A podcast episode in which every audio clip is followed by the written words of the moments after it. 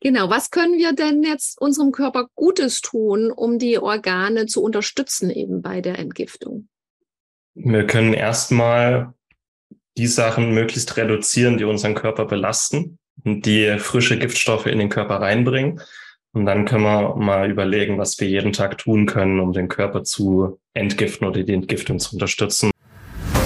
Schnell, einfach, gesund. Dein Gesundheitskompass. Wir zeigen dir, wie du schnell und einfach mehr Gesundheit in dein Leben bringst und endlich das Leben führst, das du verdienst.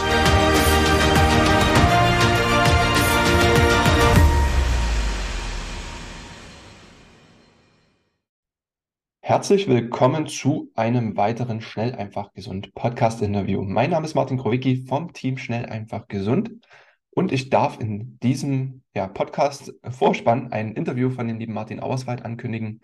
Er war beim Wechseljahre Plus Kongress zu Gast mit der lieben Stefanie Rüb von Medomio und hat dort ein Interview gegeben und der Ausschnitt geht nochmal um das Thema Entgiftung und er erwähnt auch ein Entgiftungsorgan oder allgemein mehrere Entgiftungsorgane, aber ein spezielles, welches auch unterschätzt wird. Und dazu erhältst du wieder einige Tipps rund um das Thema ähm, in aller Kürze. Und in diesem Sinne viel Spaß bei diesem Podcast-Interview. Welche Organe gehören vielleicht noch mit dazu? Nicht nur die Leber, sondern vielleicht der Darm auch, ja, oder mhm. die Nieren, wenn es eben ähm, der Körper hier entgiften sollte. Ja. Das ist eine Frage. Ja, so. genau. Also außer Darm und, ja. und Nieren gibt es noch andere oder sind es die drei wichtigen? Also die wichtigsten sind tatsächlich Darm, Leber, Niere. Also alles, was wasserlöslich ist, geht über die Niere und den Urin raus und alles, was nicht wasserlöslich ist, versucht die Leber irgendwie zu verarbeiten und dann über die Galle und den Darm raus zu befördern. Und da fragen dann viele die Gallenblase, die speichert nur die Galle, die Leber produziert die Galle. Und deswegen fragen dann auch viele, oh, ich habe gar keine Gallenblase mehr, kann ich überhaupt noch entgiften? Ja, ist kein Problem. Also ähm, die speichert nur und ist nicht überlebenswichtig. Und ähm, indirekt um zwei Ecken da bekomme ich dann immer ein paar sehr böse E-Mails, wenn ich das zu, zu direkt sage. Die Haut ist auch ein Entgiftungsorgan, aber halt nur indirekt, weil die Haut, und da gibt's auch schöne Studien, die Haut ähm, übernimmt quasi einen Teil der Entgiftung, wenn die Leber überfordert ist. Und das ist auch der Grund, warum man zum Beispiel zu Ekzemen oder Akne oder Neurodermitis neigt, wenn die Leber nicht mehr ganz fit ist oder wenn man in Zeiten von Stress oder viel Alkohol, viel Zucker in die Leber einfach nicht mehr so gut entgiften kann, dass dann die Haut plötzlich unreiner wird. Das ist so der Zusammenhang, weil das direkt auch über die Haut ausgeschieden wird. Nicht nur ähm, also die Haut entgiftet teilweise auch Schwermetalle, wenn wir schwitzen, wenn wir in die Sauna gehen, aber eben auch Abbauprodukte von Hormonen, äh, Zell, Zelltrümmer, ähm, Oxidationsprodukte. Also die Haut kann auch einen Teil übernehmen, aber halt nur begrenzt und ist für mich auch ein Entgiftungsorgan, ganz klar. Mhm. Haut ist ja das größte Organ sozusagen, ja. Und ja. ich finde es wirklich spannend, was da ähm, ja rausgeht über die Haut, aber ich liebe ja auch transdermale Anwendungen, ja, jetzt von Magnesium oder Aromaöle, die tatsächlich über die Haut dann relativ schnell auch ins System reingehen. Und ist umstritten mit dem transdermalen Magnesium, aber ich kann wirklich von mir behaupten, ich spüre es sofort, zumindest nach paar Minuten, ja, dass es funktioniert. Mhm. Und ähm, weiß nicht, was du dazu sagst. Ich habe also die Studienlage ist gemischt bei Transdermal. Ähm, die Haut nimmt auf, aber man weiß nicht genau, wie viel. Also man kann es machen. Ähm, ich persönlich habe mit der oralen Einnahme bessere Erfahrungen gesammelt, weil es ein bisschen ja reproduzierbarer ist und man leichter auch die Dosis optimieren kann. Weil ich bin zum Beispiel sehr empfindlich, wenn ich kein Magnesium bekomme, dann ähm, dann habe ich einfach weniger Energie. Das ist einfach, ich schaffe es einfach nicht jeden Tag ein Kilo Brokkoli zu essen, um meinen Magnesiumbedarf zu decken. Und ich brauche ich brauche so zwischen 600 und 800 Milligramm Magnesium am Tag, auch weil ich fast 100 Kilo wiege, viel Sport mache, eher viel Kaffee trinke. und ähm, ja, da habe ich mit der oralen Einnahme doch das Einfachste. Ja. ja, ich liebe die Kombination, ehrlich gesagt. Ähm, auch mit gerade Magnesium, eine, eine Dreierkombination von verschiedenen äh, Aminosäurenanhängen und eben mit, mit dem Transdermal. Entweder über ein Magnesiumölbad oder auch tatsächlich dann die Beine ein, einsprühen. Hm. Und über orale Einnahme. Ich versuche meinem Körper immer so auf dem Silbertablett einiges anzubieten, was er sich dann rausnehmen kann. Und äh, ja. die Kombination einfach immer schön auch abzuwechseln und nicht hm. immer dasselbe zu machen. Du meinst wahrscheinlich Magnesiumglycinat, Taurat und Treonat, oder? Ja, gerade das die Taurat liebe ich, ja, das Taurin, mhm. Äh, um Energie noch zu bekommen. Ja. ja, genau. Ja, super. Genau, was können wir denn jetzt unserem Körper Gutes tun, um die Organe zu unterstützen eben bei der Entgiftung?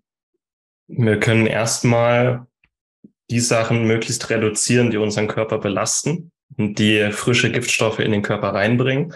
Und dann können wir mal überlegen, was wir jeden Tag tun können, um den Körper zu entgiften oder die Entgiftung zu unterstützen. Und ähm, da wurden auch schon Bücher und Kongresse zugemacht zum Thema Entgiftung und äh, Giftstoffquellen. Und einfach mal überlegen, was sind mögliche Quellen in meinem Alltag. Und einfach mal kritisch mit der Lupe durch den Alltag gehen. Wir sind ja meistens Gewohnheitstiere. Ähm, ist das Wasser, das ich trinke, gefiltert oder nicht? Wie gesund ernähre ich mich? Wie viel Zusatzstoffe? Wie viel Industrieprodukte? Wie viel Massentierhaltung? Wie viel gespritztes Obst und Gemüse? Na, wir sind echt, wir sind Gewohnheitstiere, aber das mal wirklich alles untersuchen, das lohnt sich, sich mal da einen Tag Zeit zu nehmen. Ähm, auch was für Ausdünstungen habe ich in meinem Alltag, die vielleicht den ganzen Tag einatme. So, wenn ich ein neues Auto kaufe, dieser typische neue Autogeruch, ne?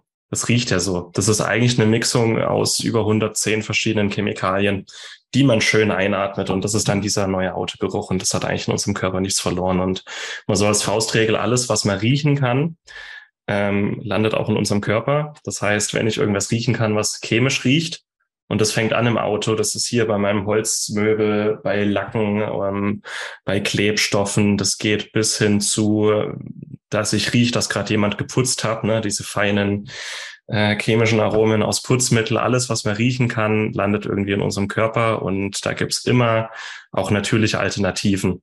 Also ich habe zum Beispiel, äh, ich habe ein Buch über Natrium geschrieben, wo ich mal wirklich schaue, man kann eigentlich alles im Haushalt, alles zum Putzen und Reinigen und für den Körper kann man mit Natron irgendwie ersetzen.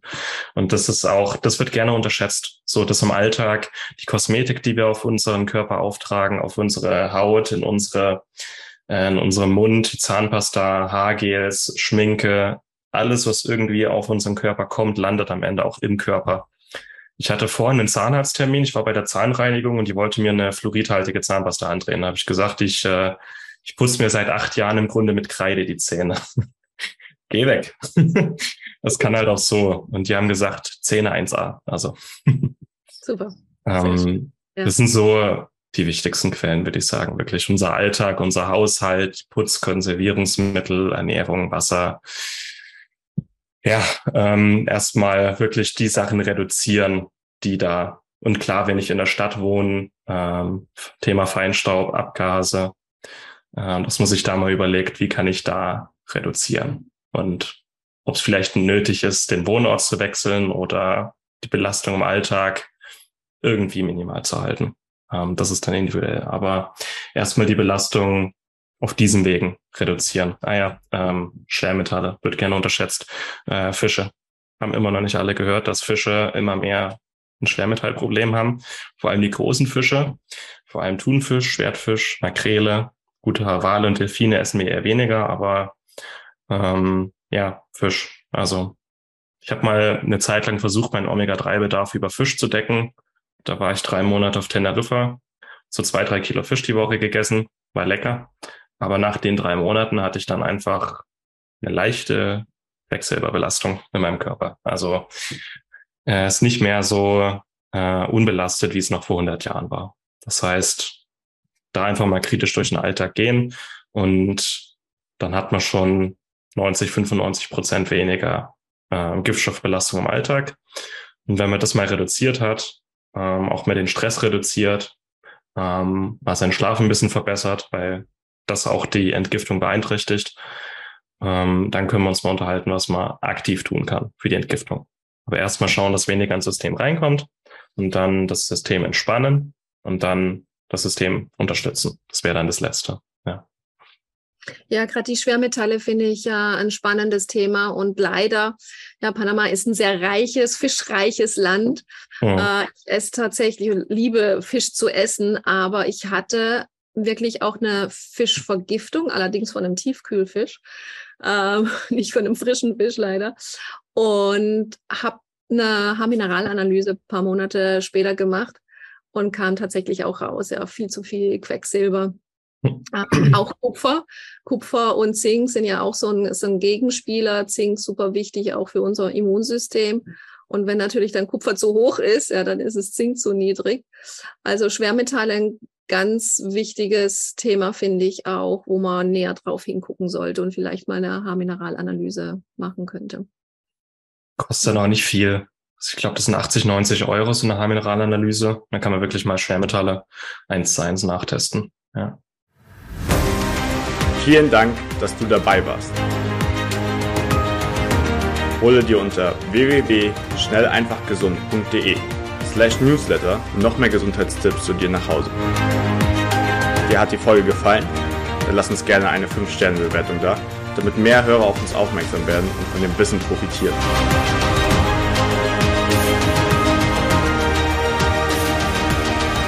Wir wünschen dir eine gesunde Woche. Dein SEG-Team.